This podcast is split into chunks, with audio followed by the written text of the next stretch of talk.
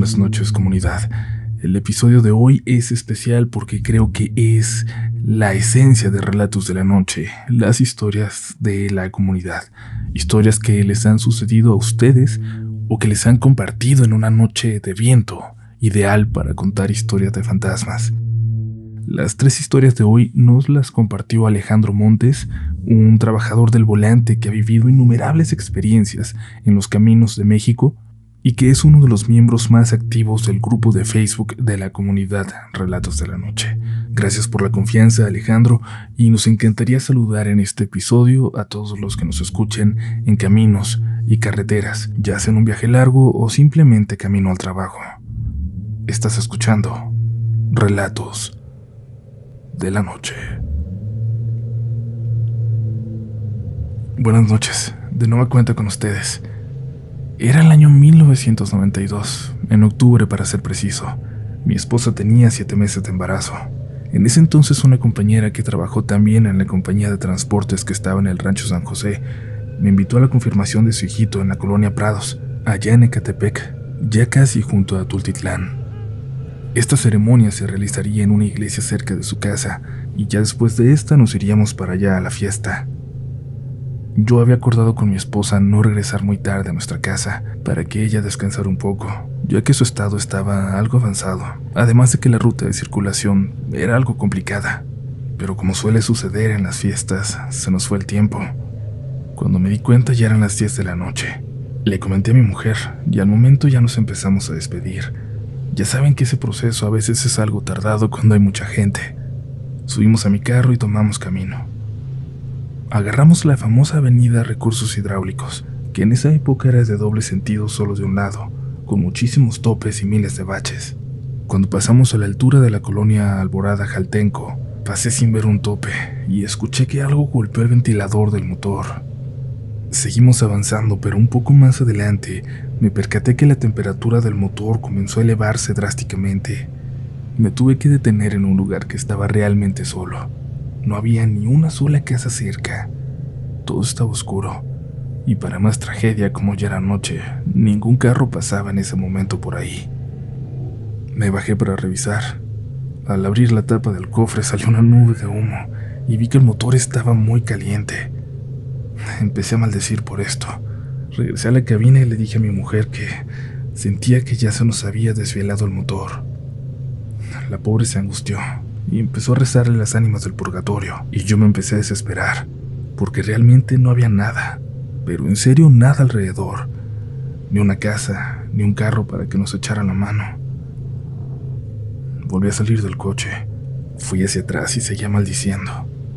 Traía dos galones pero vacíos, y no me servían así sin agua.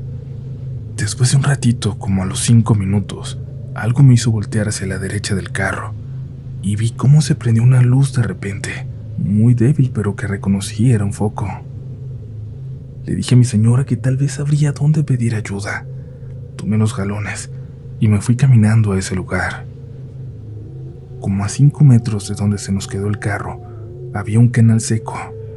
Lo bajé con cuidado ya que era probable que estuviera fangoso y sería peor si me hundía en este. Lo pasé y seguí caminando hacia donde estaba la luz. Fueron como 50 metros, un buen tramo. Finalmente llegué a ese lugar que era un cuarto. Afuera tenía algo parecido a un tanque de cemento. Entonces saludé. Buenas. Buenas noches. Buenas noches. Pero nadie contestó. Yo insistí un par de veces más y finalmente me respondió una voz de mujer, muy suave, desde dentro. Ahí donde está, abajo en ese cajón, hay tres galones. Agárralos y llénelos en el tanque de agua. Sin refutar, tomé los galones que eran para cinco litros cada uno. Los llené y esperé que saliera la persona que me habló, pero no lo hizo. Ya que estaban llenos dos de ellos, fui con estos al carro y le puse agua alrededor. En ese momento me di cuenta que se le había hecho un agujero y que por ahí había tirado el agua. Regresé a aquella casa por los demás galones con agua, y cerca del tanque vi algo que no estaba antes. Un pedazo de jabón de barra, viejo y seco. Le pregunté a la persona de adentro que si podía tomar un pedazo de su jabón, para sellar mi radiador y contestó que sí, que tomara lo que necesitara. Partí el jabón, tomé los galones y regresé al coche. Preparé una parte de este y le hice el parche al radiador. Le puse el agua y entré para echarlo a andar. Le dije a mi mujer, pídele a tus ánimas que arranque, y yo voy la otra semana a la iglesia y les dejo su lanita. Le di marcha, y el coche arrancó como si nada le hubiera pasado. Me bajé a ver si no se fugaba el agua y ni una gota salía del radiador. Le puse más hasta llenarlo y lo cerré. Le dije a mi señora que iba a dejar rápido los galones y que ya nos íbamos. Bajé al canal, pero al salir de este, ya no vi ninguna luz. Intenté caminar hacia donde estaba aquella casa, pero ya no había nada. Nada en absoluto. Nomás me regresé corriendo al carro. Entré y le dije a mi señora que ya no había nada. Nos galamos a la casa y gracias a Dios llegó el carro y nosotros también. Cuando lo estacioné le dije, gracias bonito, mañana te compro otro motor, te lo ganaste. Y sí, le compré otro, y gracias a las ánimas benditas llegamos con bien. Ya después yo fui solo a ver a mi amiga y le comenté lo que pasó. Ella también dijo que fueron las ánimas que me ayudaron. Cuando regresaba a mi casa pasé de nuevo por ese lugar donde nos quedamos. Aún no oscurecía. No había ninguna casa, ni señal de quienes nos ayudaron aquella noche.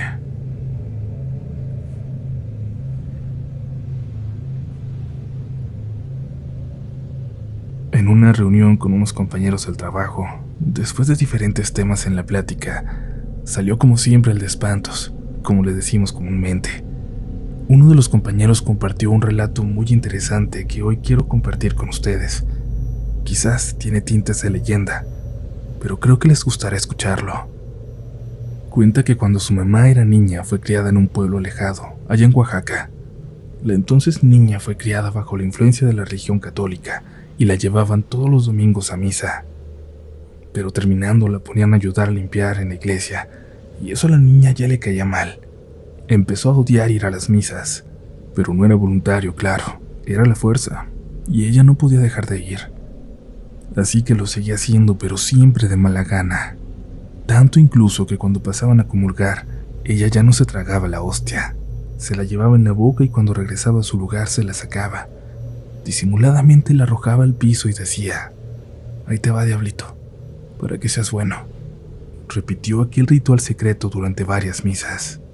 Cuenta que una tarde que estaba fuera de su jacal, limpiando unas mazorcas, se acercó a ella un señor muy alto y bien vestido. La saludó y empezó a platicar con ella. Después de un rato el señor le dijo que se iba a regresar a su casa, y en ese momento le entregó una bolsa de cuero.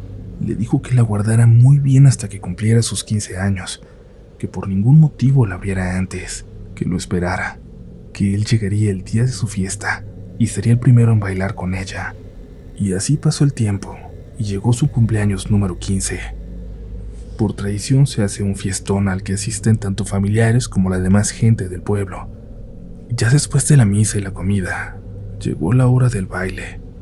El papá de la quinceañera le decía que ya lo abriera, que empezara a bailar, pero por alguna razón ella tenía muy presente aquel hombre y aquella promesa.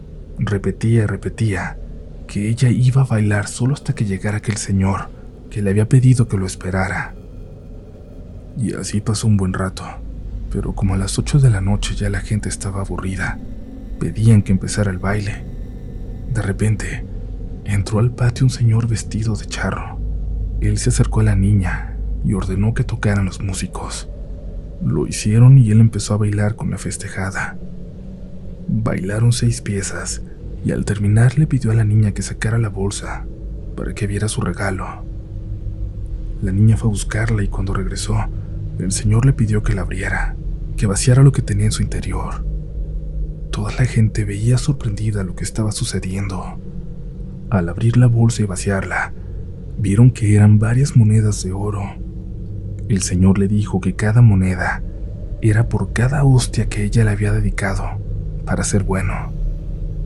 Sin decir nada más, sin despedirse de ella, salió deprisa de aquel lugar. La gente no se movía de sus lugares, pero ella salió corriendo detrás de él hasta alcanzarlo. le preguntó cuándo lo volvería a ver. El señor, sin voltear a verla, le respondió, No me volverás a ver, pero yo te cuido hasta que tengas a tu primer hijo. Entonces tú te cuidas sola. Cuando mueras, yo voy a llorar por ti. Cuenta este amigo que él fue el tercero de los hijos, que vio morir a su mamá cuando ella cumplió 78 años. Nos dice que al llevarla a su pueblo para sepultarla, vio afuera del panteón a un señor muy bien vestido, llorando. Dice que al acercarse para invitarlo a que entrara al panteón, para que los acompañara al evento, este denegó la invitación, dio media vuelta y se fue.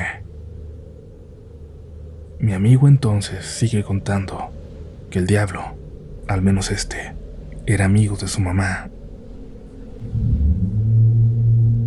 te invitamos como siempre a volverte parte de la mejor comunidad de todo Internet, de la comunidad Relatos de la Noche. Lo único que tienes que hacer es suscribirte a este espacio para que no te pierdas ni un solo episodio nuevo. Recuerda también que si entras a rdlnoficial.com vas a encontrar mucha información sobre todo lo nuevo en este proyecto, un formulario para dejarnos tu historia por allá y claro como siempre te invitamos a seguirnos en tu red social favorita. En todas estamos como RDLN Oficial. Va a ser un gusto poder saludarte, poder leerte, leer tus historias y que nos muestres cómo escuchas este programa. Y en fin, lo que nos quieras compartir, por ahí vamos a estar. Pero ahora es momento de continuar. Aún quedan historias esta noche. Hoy les quiero contar una historia de autobuses de esos encuentros con espíritus en la carretera, de esos que hay tantos entre los que nos dedicamos a esto. Les voy a relatar esta experiencia de un operador con el que trabajé. En una de esas ocasiones en que iba de Oaxaca a Ciudad de México, me tocó la ruta que no era directa a la capital, sino que pasaba por Guajuapan, donde tenía que hacer base por aproximadamente cinco horas antes de continuar hacia el destino final. Habíamos salido a las 2 de la tarde. Llegamos al pueblo como a las 4. Se bajó el pasaje y acompañé al chofer a meter el camión en el encierro. De ahí nos fuimos a los dormitorios. Él se fue a dormir un rato y yo me quedé en la salita de entretenimiento. No había nadie con quien platicar. Prendí la televisión. Había una película mexicana, de esas viejitas que me gustan, y ahí me acomodé para verla. Ya después de un rato empezaron a llegar otros choferes a descansar. Casi todos se dormían, pero uno se quedó conmigo. Empezamos a platicar y como siempre en mis charlas, terminamos llegando de una forma u otra a las historias de fantasmas. En ese momento anunciaron en la televisión que comenzaba un juego de la Serie Mundial de Béisbol. Yo la verdad quería verlo, y ya no quería seguir en la plática con ese señor, pero él seguía hable y hable, contando y contando, y se me hizo feo dejar de escucharlo. Bajé el volumen de la televisión. Parecía que estaba a punto de decir algo importante. Lo notaba en su cara. Los ojos se le pusieron todos llorosos. Les voy a contar la siguiente historia, tal cual él me la platicó, en primera persona. Fíjate que yo he visto muchas cosas, muchos accidentes en las carreteras, muchas cosas feas. Ya te imaginarás, pues, tengo 25 años en esto, un cuarto de siglo manejando, viviéndolo en los caminos. Pero si quieres, te cuento lo que más me ha impactado, la más fuerte de todas. No más si quieres, si no quieres seguir viendo el béisbol. Esto fue por ahí del 78, hace ya muchos años. Yo tenía un compañero de ruta con el que ya había trabajado mucho tiempo. Nos habían tocado infinidad de viajes juntos. Un día lo estaba esperando para un viaje largo, hasta Mérida, hasta la esquina de México, y él nomás no llegaba. Ya tenía yo que reportar a supervisión que estaba listo, pero, pero pues no llegaba mi doble, como le decimos al otro chofer. Esperé todo lo que pude, pero no llegó. Así que fui a reportarme. Tuve que decir que mi compañero no había llegado. Se empezaron a mover, a hacer llamadas y checar listas. No había nadie más ahí para irse conmigo. Me mandaron solo, pero me dijeron que en Villahermosa se iba a subir un buen relevo, que de ahí nos iríamos los dos juntos hasta el final del viaje. Y así salí de la Ciudad de México, en aquel entonces Distrito Federal. Me fui rumbo a Veracruz. Ahí paramos en Orizaba, en Córdoba y en La Tinaja, y de ahí hasta Villahermosa, ya en el estado de Tabasco. Llegando a la central de autobuses me metí al andén. Estaba oscuro, pero ahí vi a un colega parado, seguramente esperando por mí, el doble que me habían asignado. Bajo el pasaje que se quedaba en esa ciudad, y yo fui a entregar las bitácoras a supervisión. No pregunté por el doble porque ya daba por hecho que era el que estaba en el andén. Y ya cuando pasó mi tiempo de descanso, me despedí de los colegas y me fui para el camión. En la puerta estaba el otro chofer, señalándome su maletita, como esperándome para subirla. Le di la llave para que abriera el guardabultos. Yo subí, encendí el motor y verifiqué a los pasajeros conforme a la lista. Todo estaba listo para seguir el viaje. Subí al asiento del conductor y noté que mi compañero no subía. Pisé tres veces el penal del freno para indicarle que ya era hora, que ya nos íbamos. Se acercó como con miedo. Se quedó parado en los escalones. Cerré la puerta detrás de él y arranqué. Le dije que sacara el banquito para sentarse, pero me dijo que no con la cabeza. Era callado, serio el compañero. Le dije que a él le tocaría manejar de Escárcega en Campeche hasta nuestro destino en Yucatán. Que descansara bien para que luego no me fuera a salir con que tenía sueño y me hiciera terminar a mí toda la ruta. Se fue a los asientos del fondo y por allá se metió. Tuvo suerte porque había varios lugares vacíos y se podría dormir. De ahí manejé tranquilo y sin contratiempos. Cuando faltaba poco para el cambio prendí la luz interior para indicarle que ya le tocaba manejar pero pasó un rato y no fue a mi lugar. Me empecé a enojar, la mera verdad. Volví a prender la luz, a esperar unos minutos y nada. Llegamos a la base en Escárcega y antes de poner el camión en el andén lo detuve. Me fui a reclamarle al foco de mi compañero, pero cuando llegué a los asientos del fondo no lo encontré. Me regresé al frente checando asiento por asiento y no estaba. Me saqué de onda. Metí el camión al andén y bajé. Le avisé a los pasajeros que continuaban el viaje que tenían 15 minutos para ir al baño o estirar las piernas. Me quedé en la puerta para verlos bajar y de nuevo no vi a mi doble. Subí otra vez, revisé asiento por asiento y no estaba, nomás no. Lo dejé por la paz y me bajé para ir a reportarlo. Antes de decirle algo a mi supervisor, cuando me vio llegar me empezó a regañar. Me dijo que por qué diablos no había esperado a mi doble en Villahermosa. Me confundió. Le dije que mi doble iba venía arriba, dormido. Eso le dije para que me dejara de gritar. Y él insistía en que no era cierto, y en que le acababa de hablar desde Villa, que seguía allá, y yo también insistí en que sí se había subido. Me acompañó al camión y revisando seguían los regaños porque no había nadie. Me dijo que regresando del viaje me iban a sancionar que mientras llamaría a alguien de ahí para que me acompañara a terminar el viaje. Llegó un compañero. En la ruta no le quise comentar nada. Nos fuimos en silencio hasta Mérida. Cuando llegamos allá y dejamos el autobús en la pensión, recordé un detalle, la maleta, la maletita del colega que se subió en Villahermosa. La fui a buscar y para mi sorpresa, ahí estaba, en el guardabultos. La tomé y vi que era muy vieja, que estaba muy maltratada. No sabía qué hacer y se la llevé al jefe de estación. Él me preguntó de dónde había sacado eso, pero como asustado, con los ojos abiertos de espanto. Le dije que era de un colega, que se había subido en Villa, que la había dejado en el camión, pero que yo no me di cuenta de dónde se había bajado. Se levantó y llamó a su auxiliar, a una señora de unos 60 años. Cuando llegó le enseñó la maleta. La señora la abrazó y empezó a llorar y yo nomás estaba viendo ahí como tarugo, sin entender nada. Cuando se calmó la señora me pudo platicar. Me dijo que esa maleta era de su esposo, que se la había regalado su mamá cuando se casaron. Hacía unos 35 años. Me dijo que él era chofer, pero en un viaje a la capital se estampó con un tráiler que llevaba bloques de cemento. Su esposo y todos los pasajeros murieron en aquel accidente. Él, como siempre, llevaba aquella maleta consigo. Desde entonces no la había visto, nunca la habían encontrado. Me dijo que dentro tenía que ir una foto de cuando se casaron. Yo no sabía qué decirle, no quería comentarle que la persona que me dio esa maleta se me había desaparecido. La señora la abrió, abrió un cierre en el interior. Entre algunos papeles encontró una foto muy amarillenta, antigua. En efecto, Ahí estaba ella el día de su boda, y al novio también lo reconocí. Era el señor que se subió a mi autobús en Villahermosa, Tabasco.